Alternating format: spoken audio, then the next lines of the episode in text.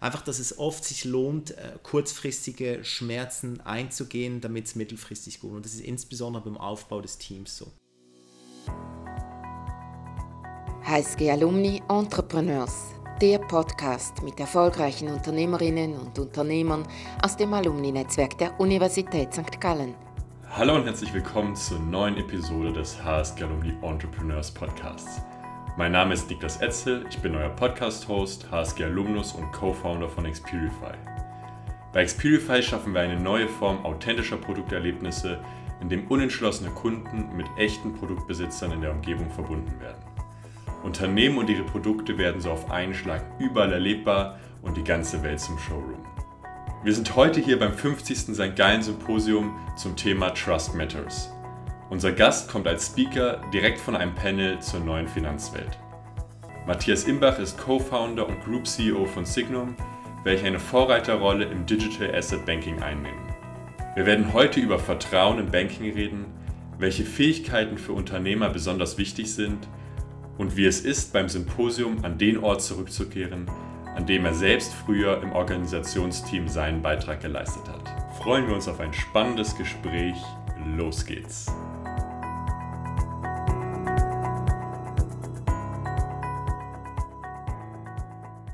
Hallo und herzlich willkommen, Matthias.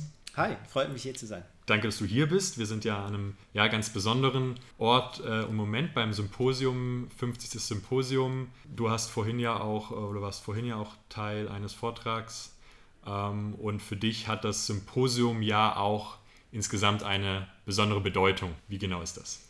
Ja, es ist wirklich, also die Universität und äh, das International Students Committee und damit das St. Gallen Symposium sind äh, für mich äh, sehr wichtig. Ich bin heute besonders stolz hier zu sein, eben auch als Alumni. Ich habe ich hab, äh, ähm, das 34. St. Gallen Symposium, weil ich ja. helfe. 35. habe ich dann, äh, war ich im Team, habe Indien äh, verantwortet und dann im 36. die Teamleitung übernehmen dürfen und von dem habe ich ganz viele tolle Erinnerungen an die Zeit und habe auch gerade wieder realisiert, dass ich heute hier rein gelaufen bin, jetzt als Speaker, als, als, als Teil des Programms, ja. ähm, wie, wie stark mich eigentlich die, das St. Gallen Symposium und auch die Uni dann ähm, ja schon auch geformt haben und eigentlich ganz viel, was dort entstanden ist, dann irgendwie bis heute sich durchzieht, was Karriere, was auch Unternehmertum am Ende angeht. Ja. ja. Wie sieht das aus? Er ist bei dir wirklich ganz spannend von dem Punkt eben Symposium zu jetzt Symposium. Kannst du mal ganz kurz so durchleiten, wie dieser rote Faden aussieht? Ja, ähm, ich habe dann äh, irgendwas, ich, äh, ich wurde dann irgendwie als Junge äh, und dann ist man ja auch immer ein bisschen noch äh, teilweise naiv, ganz am Anfang des Studiums, das ist ja auch schön und gut und wichtig und richtig, äh, wurde ich dann nach, nach, nach Indien geschickt und ähm, das war für mich alles neu. Ich habe dann mhm. nach zwei, drei Tagen realisiert, dass alles irgendwie Tata ist, von Auto zu Hotel zu zu, wo ich was gekauft habe, ansonsten zu der größten Tech-Firma im IT-Bereich und habe mir dann in den Kopf gesetzt, du, ich will jetzt diesen Herrn Tata, der, der damalige Chairman, äh, ja. nach St. Gallen bringen und auch zum Großförderer machen. Und irgendwie hat das dann geklappt durch äh, ganz viele Umwege. Das ist eine eigene, eigene Story. War eigentlich ein lustiger, äh, aber auch äh, ähm, für mich sehr inspirierender Moment dann war, als ich im ersten Meeting ihn dann eben gefragt habe, hey, ich, ich, möchte ihn nach St. Gallen einladen, aber auch gerade um eine, glaub, ein paar hunderttausend Franken gebeten im ersten Meeting und irgendwie hat das dann geklappt und daraus wurde eine, eine Mentoren-Mentee-Beziehung. Ähm, ähm, ja, habe dann später bei verschiedenen Tata-Gruppenfirmen ein bisschen reinschnuppern dürfen. Äh, später dann äh, auch meine Doktorarbeit, die ich an der HSG geschrieben habe, über die Tata-Gruppe äh, geschrieben, aus seinem Office, aus dem Chairman's Office raus in Indien und dann irgendwie später hat er mich dann auch gefragt, ob ich sein Family Officer RT Associates mit ihm helfen will aufzubauen und für ihn in Technologiefirmen zu investieren. Das heißt, du siehst, es hat alles eigentlich am Symposium angefangen und in diese Zeit, dass ich dann in Tech-Firmen investiert habe, äh, also im Silicon Valley vor allem, aber auch Indien, ja. China, Singapur, ist dann eigentlich auch die Idee für Signum oder diese, sagen wir mal, fast schon ideologische Wandel in mir entstanden, der dann am Ende zum Unternehmertum geführt hat. Also das ist eigentlich so die rote Linie von, von, äh, von HSG, St. Gallen Symposium bis über Tata, Indien, äh, Singapur, dann zu, zu Signum, der Firma, die wir dann in 17 konzipiert haben. Was ist da eure Vision, was ist euer Ansatz? Was macht ihr da? Ja, wenn ich darf, gehe ich eben wirklich noch mal ein bisschen äh, zurück, warum. Gerne, ja. ähm, warum, warum Signum, warum eine, eine, eine Technologiefirma, eine Technologiegruppe für digitale Vermögenswerte, das sind eben Cryptocurrency, Stablecoins und Asset Tokens. Es war so, ich habe im, das ist meine Sicht und wir sind zu viert, also wir haben vier Gründe bei, bei Signum. Wir haben alle über die Jahre zu, vor 2017, als wir die Firma gemeinsam konzipiert haben, äh, auf diese Blockchain-Technologie und dieses Ökosystem von verschiedenen Blickwinkeln geschaut. Mhm. Ich war eben für Herrn Tata unterwegs, in Technologiefirmen zu, zu äh, investieren und ich habe dann immer irgendwie fast ein bisschen Angst gekriegt, wenn ich gesehen habe, wie eben die, die Herren Zuckerberg und die Airbnb-Gründer und Co., die E-Commerce-Gründer, die, die Uber und Ola, das ist der indische Pendant von Uber, wie die auf die Daten sich gestürzt haben, sich zu, zugunste gemacht haben, dass eben das Internet, wie wir heute aufgebaut ist, sehr zentralisiert ist und wenige Daten monopolisieren und monetarisieren können. Ja. Daraus ist für mich so eine, eine, ein, ein Anspruch entstanden, irgendwie Wege zu finden, wieder mehr Kontrolle über was mir gehört, inklusive Daten, aber auch Geldströme äh, zu gewinnen. Und das kam, kam dann, äh, ging einher mit dem, mit dem Entstehen de, des Ethereum White Papers, die zwei, heute zwei größte Blockchain-Protokoll und Cryptocurrency, wo eigentlich genau aufgezeigt wird, dass man eben diese Kontrolle über Smart Contracts und über, darüber, dass man Originale mhm. und nicht Kopien von mir zu dir jederzeit, solange ich Internet zu habe, ohne Intermediäre übertragen kann, war das für mich so der philosophische und ideologische Anfang. Okay, da, es gibt einen Weg, die Kapitalallokation zu demokratisieren, ja. zum Beispiel. Und dann kam dieser Hype-Cycle, wo dann auch die Initial Coin-Offerings kamen und ich war da mittendrin, oder? Wo, wo dann plötzlich jeder irgendwie Geld aufgenommen hat über die Blockchain. Auch ganz viele Scams dabei waren, einfach ein riesen Hype und dann auch eine Blase. Ja. Und wir sind dann im 17 zusammengekommen und haben gesagt, diese Idee, die ist grandios, aber sie ist ein bisschen losgelöst von der Realität, weil 99,9% des, des Geldes und auch des Vertrauens immer noch in der traditionellen Finanzwelt damals war. Und wir haben uns dann zum Ziel gesetzt, dass wir diesen Kern, diese Idee äh, nehmen und eine saubere, auf Vertrauen aufbauende Infrastruktur aufbauen, äh, auf, aufziehen, im Signum. Und da gibt es ein paar Ankerpunkte. Eine war Schweiz, Singapur, zwei starke Hubs, beides Finanzhubs, beide starke, starke Regulatoren. Zweitens, keine Transaktion, bevor wir voll reguliert sind, hier in der Schweiz als Bank. Drittens, äh, solide Governance, keine Shortcuts. Äh, das siehst du, wenn man uns den Verwaltungsrat anschaut, unsere Beiräte, hat man über, über einen Peter Wuffli, über einen Hilde, Hilde, Philipp Hildebrand und weitere wirklich Leute dabei, die, die die traditionelle Welt sehr gut verstehen, aber dann auch, äh, wir haben den Bill bei uns, der, die, der, der den ersten TED-Talk zu Bitcoin äh, in San Francisco äh, gehalten hat zum Beispiel, ja. so diese Welten zu verknüpfen. Und was eigentlich daraus entstanden ist, ist ein, eine Firma, die dem Prinzip folgt, dass Zukunft Herkunft braucht und hat. Oder die Zukunft von Future Finance mehr dezentralisiert, dass wir alle wieder direkteren Zugang zu, zu unserem Eigentum kriegen und mehr damit auch mehr Optionen, wie wir damit umgehen. Zum einen, aber zum anderen auch, dass wir eben realisieren, dass Investor, Investorenschutz Geldwäschereigesetze, regulatorische Kontrollen, Cybersecurity, Penetration Tests und so weiter sehr viel Sinn machen, weil, weil es ja darum geht, Vertrauen zu, auszustrahlen. Du hast gerade sehr schön beschrieben, wie eigentlich Vertrauen als zentrales Asset ja bei euch da auch, auch aufgebaut äh, wurde. Und ihr habt jetzt vor allem institutionelle Kunden. Wie würdest du das da beschreiben im gesamtgesellschaftlichen Kontext jetzt?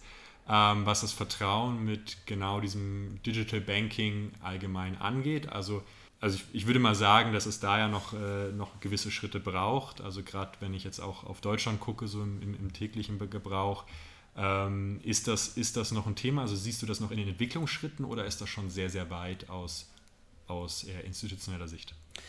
Ich würde sagen, in den letzten 12 bis 18 Monaten äh, einen massiven Ui. Schritt vorwärts gemacht. Also das Beispiel ist immer vor zwei, drei Jahren, wenn ich äh, irgendwie mit einem Banken-CEO oder so zum Thema Bitcoin gesprochen habe, dann hieß es eigentlich sehr standardmäßig, ich finde die Blockchain-Technologie ganz spannend, aber Bitcoin, uiuiui, das ist wirklich nur für die, für die für illegale Aktivitäten. Mhm. Und es war oft sehr sagen wir mal, oft sehr unreflektiert. Das heißt, hat, niemand hat sich wirklich mit der Thematik auseinandergesetzt und wirklich versucht zu verstehen, was hier eigentlich gerade passiert. Ja. Und heute ist es ganz anders. Also heute gibt es gerade im institutionellen Bereich, auch im regulierten Finanzsektor, wenige äh, Spieler und auch äh, ähm, ja, Investoren, die sich nicht, mehr mit, nicht ernsthaft mit dem Thema auseinandersetzen. Da gibt es immer noch äh, Institutionen und Leute, die zum Schluss kommen, dass das nicht für sie ist und das ist völlig legitim, da gibt's auch gute, kann es auch gute Gründe dafür geben, aber man, hat, man reflektiert und man geht jetzt einen Schritt weiter, weil man muss jetzt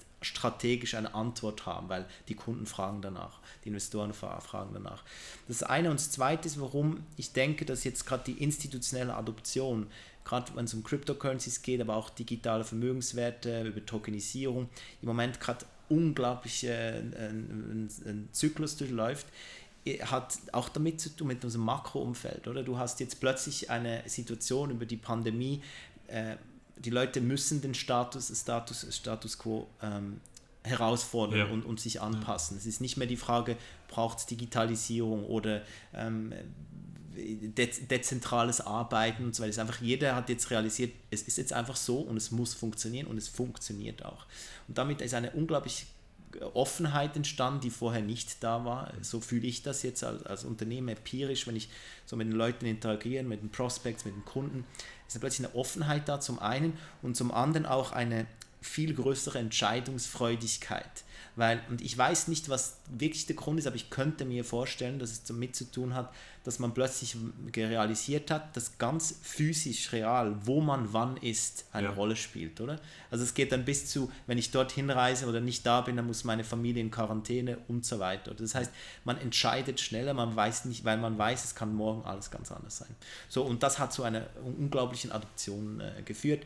Und Beispiele sind, du hast mittlerweile Tesla und, und weitere große Firmen, die die jetzt eben in digitale Vermögenswerte investieren, für Treasury. Wir haben bei uns Banken, die äh, äh, Treasury äh, in, in Bitcoin über uns investieren und so. Das ist alles noch nicht immer 100% äh, öffentlich, aber ähm, alles auf einem guten Weg, so finde ich. Ja.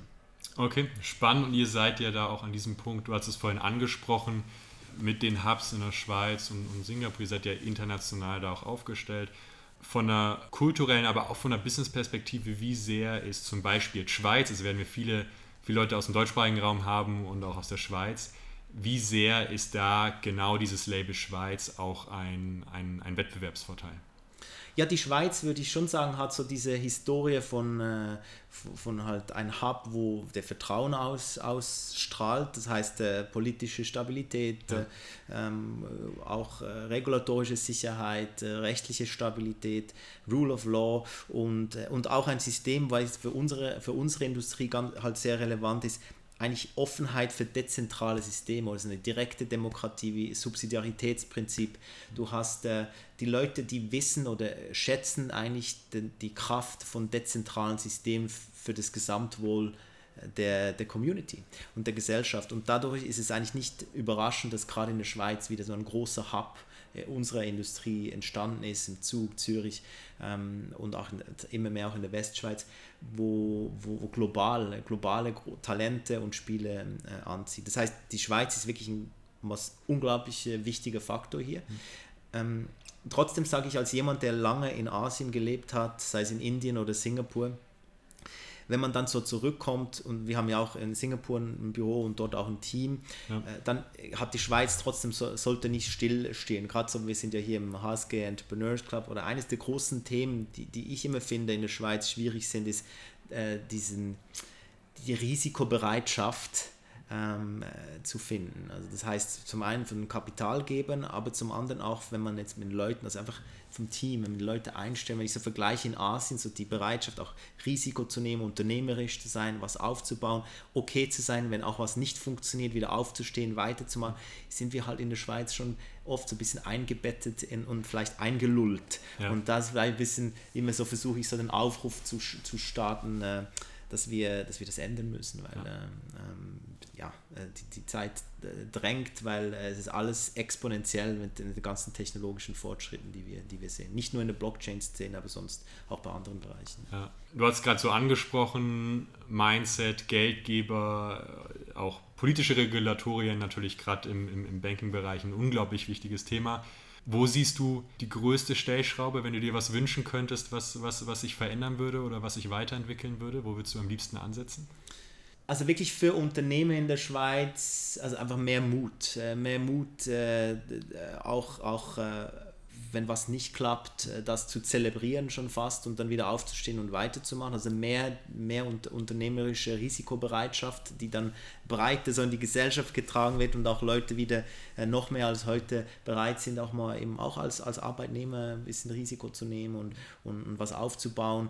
Ähm, ja, das wäre so das, das, das wäre mein größter Wunsch. Und dann gibt es natürlich äh, äh, ja, regulatorische, gesetzliche Themen und so, wo ich jetzt zum Beispiel denke, wenn, aber das sind eher Kleinigkeiten oder wie mhm. rechtlich ist zum Beispiel jetzt von, von Unternehmenssteuer ähm, sowie auch äh, Verincentivierungsprogramme und so weiter, ist es hier in der Schweiz nicht so einfach, das sauber aufzuziehen wie zum Beispiel in anderen, anderen Ländern. Also da gibt es auch noch ein bisschen Aufholbedarf, um, um, das, um das Fundament für unternehmerische Tätigkeit noch zu stärken. Aber es ist ein, ein Jammern auf hohem Niveau. Also ja. alles in allem ist ein super, super Standort. Ja. ja, das ist auch schön mal zu hören, weil eben gerade was so die Infrastruktur angeht, hört man je nach Branche dann, haben wir auch im Podcast unterschiedliche Sachen. Von daher ist es auch einfach mal schön, äh, ein, ein Jammern auf hohem Niveau, falls jemand aus der Politik zuhört, weil ich auch mal ein, zumindest ein kleiner Schulterklopfer aber das, was du gesagt hast mit, den, mit, den, mit der Fehlerkultur, ist natürlich sehr spannend und das wird sich jetzt nicht in, nicht in einem Jahr ändern. Das hat ganz, ganz viele Komponenten, vielleicht auch positive, negative, aber dieser Punkt von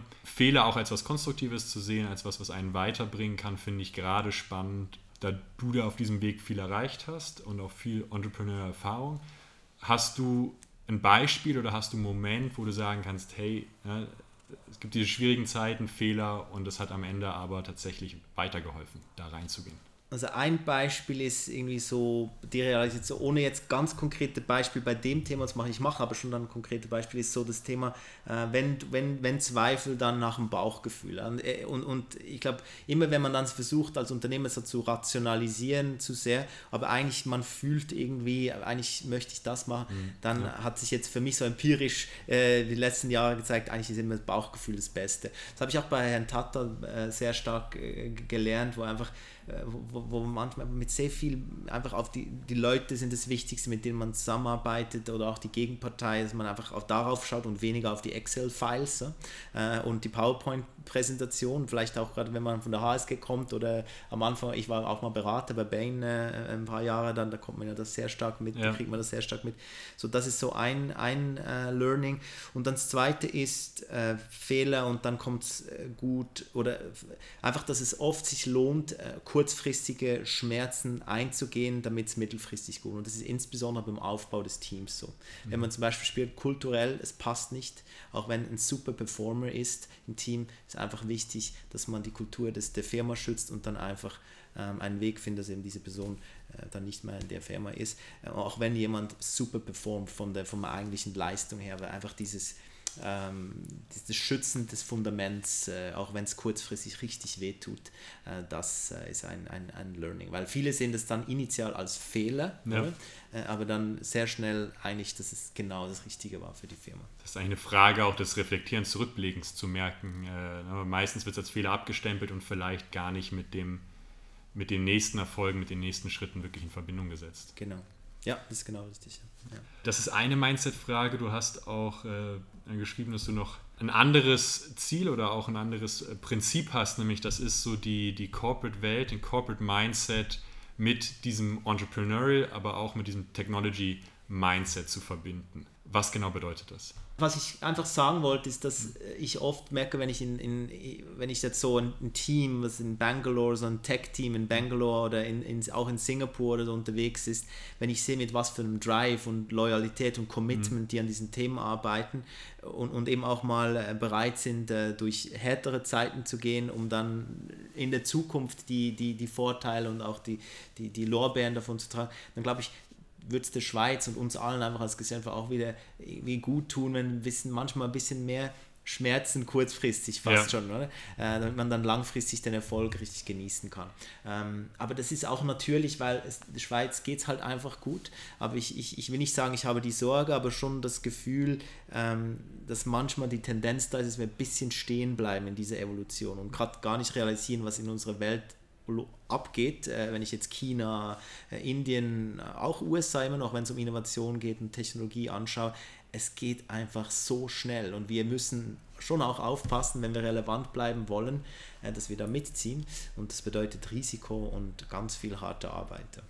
Risiko, harte Arbeit und eben die Entscheidung auch in die Richtung zu gehen. Jetzt sind wir beim Symposium, um den äh, Kreis da auch wieder zu schließen. Ne? Bei dir hat äh, vor einigen Jahren das Symposium eben genau jetzt zu dieser Karriere geführt. Was möchtest du den ganzen Symposium-Teilnehmern oder denjenigen, die, die zuhören, die das mit dem, was möchtest du denen gerne mitgeben für die Karriere? Ja, also vielleicht erstens, ähm, ich, ich, ich bin mitten in dieser Reise, ich bin auch noch, äh, ich habe noch ganz viel, äh, äh was ich irgendwie hinkriegen muss, also ich fühle mich überhaupt nicht eigentlich in der Lage, jetzt hier da groß mich hinzustellen, ich gebe euch da große Ratschläge, ich bin mitten in dieser unternehmerischen Reise und, und, und wie gesagt noch sehr viel zu tun, deswegen möchte ich da lieber ein bisschen äh, ähm, bodenständig bleiben. Nicht das Erfolgsrezept äh, zu genau, ja, genau, auf den Tisch legen. Sich, das fühlt sich jetzt irgendwie ein bisschen falsch an, ja. aber ich kann zum Symposium sagen, dass ich äh, das kann ich sagen, ich bin extrem stolz, Teil dieser Organisation zu sein. Äh, ich finde, es ist unglaublich, was das Team äh, und die Organisation über 50 Jahre sich so entwickelt hat und auch wieder dieses Jahr, wenn ich sehe, wie das Team, die Studenten, was sie da auf die Beine gestellt haben, in einer sehr schwierigen Zeit und, und jetzt auch wieder ganz viele neue Fähigkeiten hinzugelernt haben mit diesen Studios und Digital Conferencing, was ich glaube, wird jetzt für immer ein Teil davon bleiben. Ja. Von dem her herzliche Gratulation ans Team und, ähm, und ansonsten ansonsten so, was ich glaube, woran ich einfach wirklich glaube, ist äh, äh, versuchen, das eigene Ikigai, würden die Japaner sagen, zu finden. Also ähm, versuchen, die, die Energie darauf zu verwenden, wo man was man, wo man das Warum äh, wirklich spürt, also die Passion für das Warum, äh, wo man denkt, wo man merkt, man ist gut, äh, man kann auch äh, damit leben und man tut Gutes. Und dieses Überlappen von diesen vier Teilen, wenn man sich, wenn man das irgendwie hinkriegt, dann, äh, dann habe ich das Gefühl, hat man Potenzial, äh, erfolgreiche Unternehmer oder Teammitglieder in einem unternehmerischen Umfeld oder